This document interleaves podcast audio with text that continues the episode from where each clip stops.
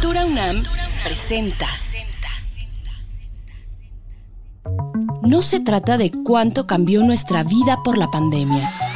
Se trata de cuánto podemos cambiarla a pesar de ella. Cubrebocas hechos en casa. Teatro a la distancia. Talleres online. Prevención de enfermedades. ¿Qué puede esperar de nosotros el futuro contingente? Prototipos para navegar. Un podcast de la Cátedra Extraordinaria Max Aub, Transdisciplina en Arte y Tecnología. Prototipos para navegar. Con Tania Aedo.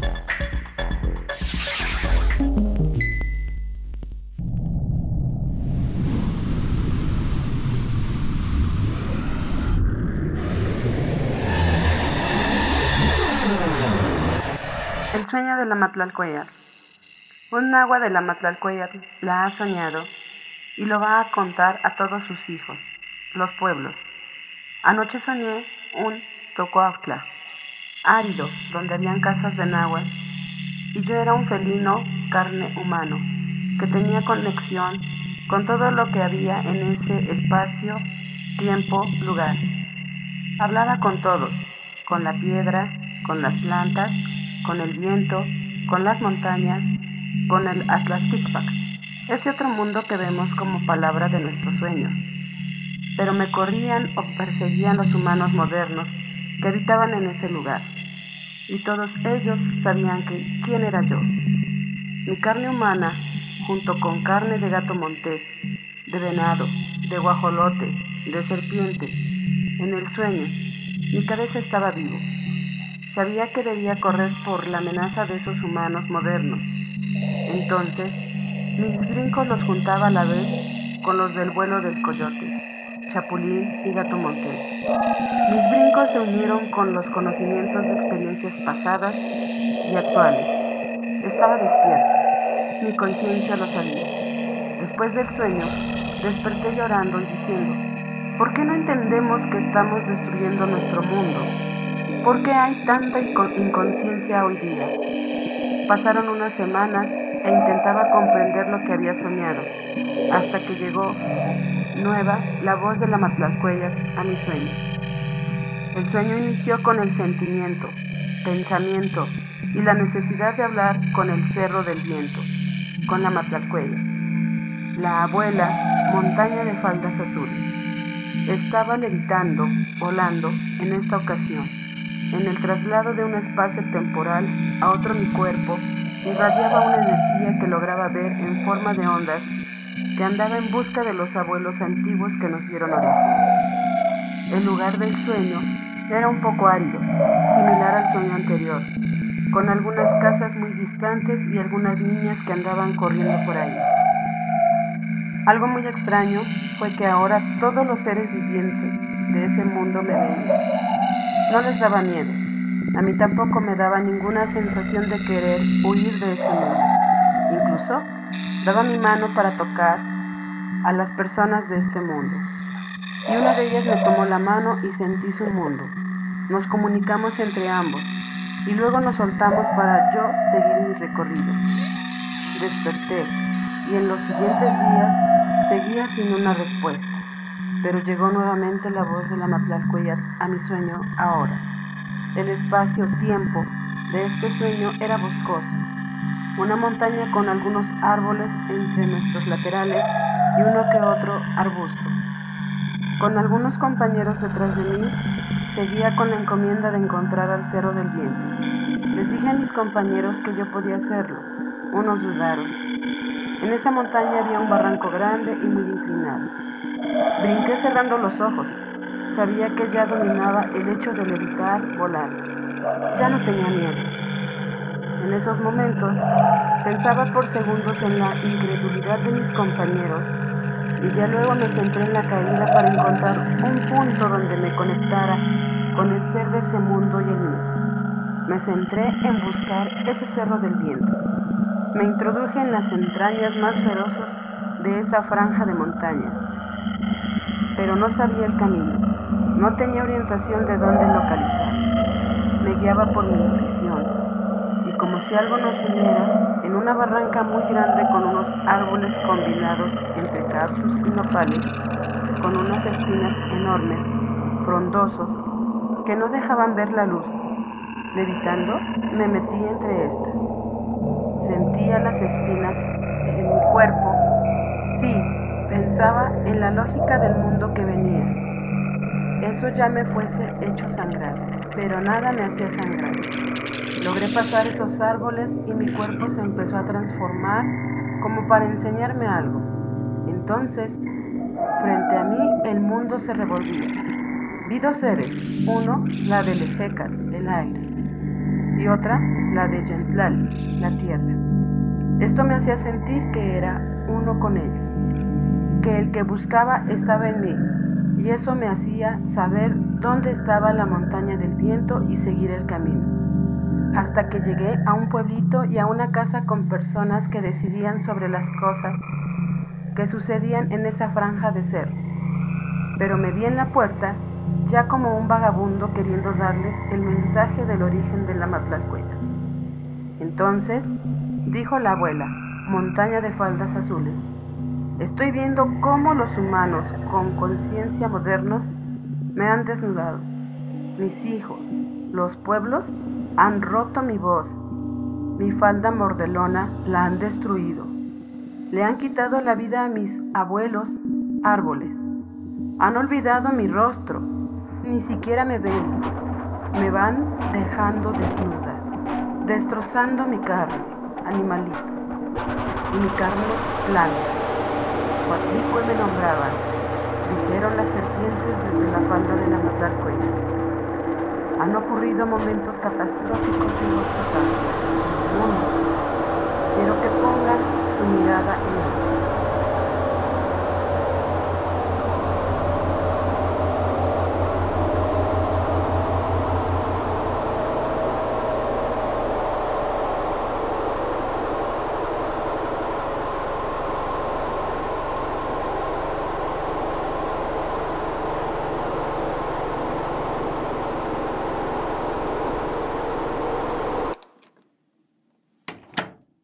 Primer momento, Inasholot, el ajolote. Han desaparecido, enterrado en polvo de cemento gris y Inasholot, el ajolote de piel lisa de agua, sin importarle que es un ser cósmico asociado al abuelo del movimiento y la vida, su casa se encontraba en el paraje de Tula y la han destrozado y eliminado junto con árboles, cascabeles, luciérnagas, conejos, nopaleras, águilas, libélulas, lagartijas. Recuerda la Matlalcueyatl que en una de esas noches, Yentosi Mestli, la abuela Luna, pintó el altépetl de Cuautotuatla. Y con una abuela de maíz platicábamos que hace mucho tiempo en Huehuetzin Sentli, los abuelitos, abuelitas de maíz, no sabían cómo desafiar a la muerte. Entonces, antes de que hubiese tiempo o día, todo era noche. Escuchaban que un ser cósmico, Xolotl, se transformaba para que no le llegara la muerte.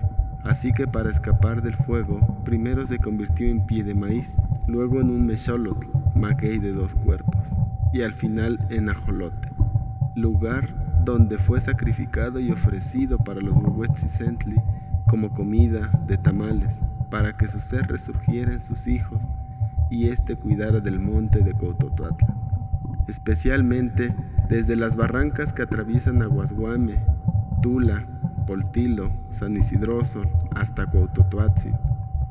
En 1970 empezó a, empezó a llegar la luz de la modernidad a Cuautotuatla. Y me dice la abuela Juana que mis hijos empezaron a olvidar a Xolot y lo empezaron a ver como un monstruo feo que daba asco. Y con charpes y piedras, mis hijos lo empezaron a matar.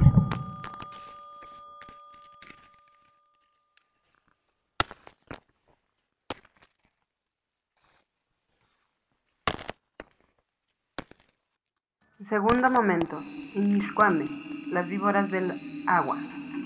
La Matlalcueyat recuerda Inmishcuame, las víboras de agua, Ipan y Shayatzi, entre su rostro, llamadas por nosotros, sus hijos, la corona, donde ya no hay presencia de bosque, y donde al expandirse la luz de la luna sobre su pastizal, arenal y pedregal, genera un efecto lumínico que aparenta no ser de noche. Ahí nacían las serpientes de la Matlalcuellar.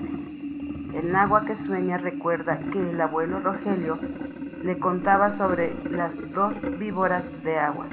Mi madre dice, me contó cómo se hicieron y aparecieron las dos víboras de agua. Los niños, su papá, los llevó al monte a que lo ayudaran a hacer el horno de carbón. No llevaron comida, solo agua. Por eso, a mediodía ya tenían hambre. El papá dijo, voy a traer la comida, cuiden el horno, no voy a tardar. Se quedaron los niños y se fue a tardar mucho el señor. Y aquí los niños ya tenían hambre. Uno le decía a su hermano, ya tengo mucha hambre y nuestro padre ya se fue a tardar mucho y no tenemos nada para comer, y nadie por nosotros. Divisaban y divisaban, si ya venía su papá, pero no aparecía. De pronto vieron que apareció una señora bonita, con su pelo que hasta el suelo daba. Sus aretes resplandecían con sus corales rojos, su blusa y su falda bordada de muchos colores, su cenido rojo, su rebozo negro y sus guaraches. Se veía muy hermosa como la Malinche y traía en su hombro una rellena. Pasó donde estaban los niños, los vio, no dijo nada, nomás le tiró la rellena. Los niños se asustaron y el otro niño le dijo a su hermano, no lo vamos a comer, se ve como una víbora. Pero el otro le dijo, préstalo, la rellena para que comamos. Ya no aguanto el hambre. Juntaron las varas y la leña, lo prendieron, y cuando ya estaba ardiendo la lumbre, Pusieron el comal y la rellena se tostó bien y comieron hasta llenar. Después de un buen rato se empezó a poner gris el cielo. Ya se empezó a oscurecer. Se ve que se va a soltar el agua fuerte. Empezó a relampaguear y se soltó el agua.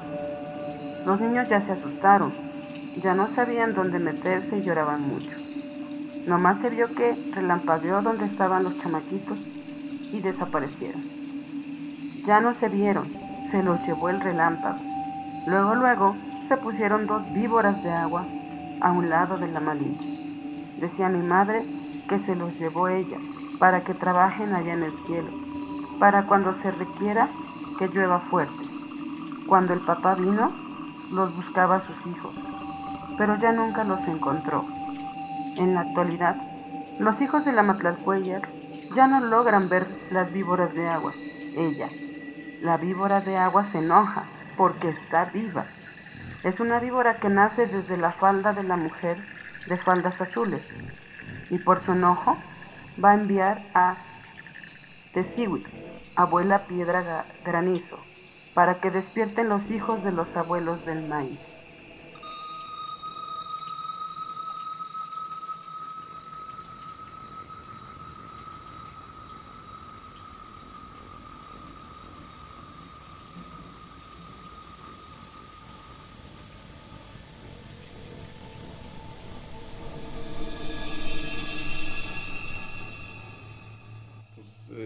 pregunta es, no sé si se conteste sola. Es que no hay futuro. más bien la pregunta sería, cliente Chihuahua, ¿qué, vamos a hacer? ¿A dónde vamos a caminar? Canin, Canin Tillasque, ¿a dónde vamos a ir? Canin Tillasque. Pues ahí sí ya se reformula mejor la pregunta. Eh, pues con lo de la pandemia, pues ya ha habido demasiadas, em, como diríamos, acontecimientos, podríamos decir casi apocalípticos. Porque, por ejemplo, si ven las haciendas, eh, cuando pasó la revolución prácticamente fue acá fue como un evento apocalíptico. Bueno, y ya nada más quedaron ruinas. Y para los habitantes de acá, ah, pues la mayoría trabajaban de y señal. La mayoría estaban supeditados a las fines de raya. La mayoría estaban supeditados a los abusos de los capatazos. La mayoría de todos los sanpaulenses descienden de algún abuso sexual de los capataces. Como por ejemplo en el caso de mi ancestra. Eh, eh, fue abusada por un capataz, eh, nació su hijo. Ah, ahí había la posibilidad de que el capataz reconociera al niño como hijo natural y recibía su apellido. Pero los familiares de la ancestra no lo quisieron y entonces le pusieron el apellido de la madre. Eh, y en otros casos sí recibían el apellido del capataz, pero no eran hijos legítimos. Entonces, digamos, imagínense toda esa generación, ¿qué significa una hacienda? Nuestra perspectiva de la hacienda es como algo bonito, como algo folclórico, otra vez estas imágenes elgueristas, pero para los habitantes que vivieron el peonismo, fue el símbolo de su opresión, fue el símbolo de sus abusos, fue el símbolo de, pues, de la maldad incluso. Entonces, este, bueno, pasó la revolución, las haciendas quedaron en la ruina, donde se, se ve, ¿no? Precisamente. Pero lo veo como un reflejo del mismo pueblo, como un mal recuerdo que poco a poco tiene que irse alejando. Eh, por ejemplo, algunos dicen que hay que reconstruirlas, ¿no? Mm, no. De hecho, por eso incluso cuando pasan escenas de la Ciudad de México, cuando están en las protestas rayando los monumentos y los edificios, me, decía un cuate, eh, ¿cómo ves? Eso es histórico, qué, qué mala onda, ¿no? Es la historia de nuestros opresores, son los edificios de nuestros opresores. Ahí yo no vivo, ahí no vivieron mis ancestros, esa casa no sirvió para que vivieran familias de los nuestros. Nuestras familias que hicieron, bueno, los, los que lo hicieron, sí, también nuestros ancestros, los que hicieron esos edificios vivían en jacales. Las autoridades eh, virreinales, después republicanas, son los que viven en esos edificios y usaron esos edificios y, y han hecho, y han administrado eh, la represión del país. Y así que, por ejemplo, y así que por eso la perspectiva de devenir o futuro, no, realmente no hay. O por ejemplo, otra palabra, la palabra esperanza. Eso está muy asociado a una perspectiva occidental. O sea, futuro, esperanza, nuestro futuro. Yo realmente no, no diría que hay que hacer un futuro, sino que más bien yo pensaría más en el ahora, en el asha, en el asha. Como decía mis abuelas, decían, asha, amo Moscla, ahora, no mañana. Shikmakili, apúrate. Entonces, eh, no, yo creo que te invalido la respuesta por, el mismo contexto. ¿no? O sea, no hay futuro, hay, hay ahora. Y este y bueno, lo de la pandemia, pues sí, afectó a muchos, ¿eh? pero irónicamente los que usaron chichicascle fueron los que se salvaron más que los que no usaron chichicascle. Todavía con chichicascle aguantaron y eh, varios de los compañeros del grupo Coaclalupetzin todavía, Ocnenemi, todavía andan caminando. Nosotros, este, Tehuan, Tehuan Tocuiclapa, ti Nochipa, Timamanas, to, Tomiquique. Nosotros siempre estamos con nuestra espalda cargando a los muertos. Entonces, futuro no sé. Pasado sí, hay mucho pasado, pero eh, es que la perspectiva de futuro occidental es muy fantasioso. ahorita que he estado estudiando mucho de esto, de la, lengua y todo eso. Eh, porque siempre entra con esa pregunta, ¿cómo se traduce futuro? Y nada más ese yes, o sea, no hay otro. En cambio, desde el castellano hay una serie de fórmulas, metáforas, lo que sea, muchas referencias, pero si yo no supiera náhuatl, me lo creería. Pero como sé náhuatl, lo veo muy fantasioso. Entonces, no le veo mucho sentido a la palabra. Incluso futuro no, veo la, no le veo sentido. Porque, bueno, está compuesta de latín, ¿no? De eh, futurum, futurum esse. future eh, tiene la raíz de F, de factum, o sea, será hecho. Entonces, um, no hay más que decir, ¿no? Será hecho. Pero, pues en lugar de será hecho, mejor lo hago de una vez. Así es como funciona el pensamiento O sea, ¿para qué mañana?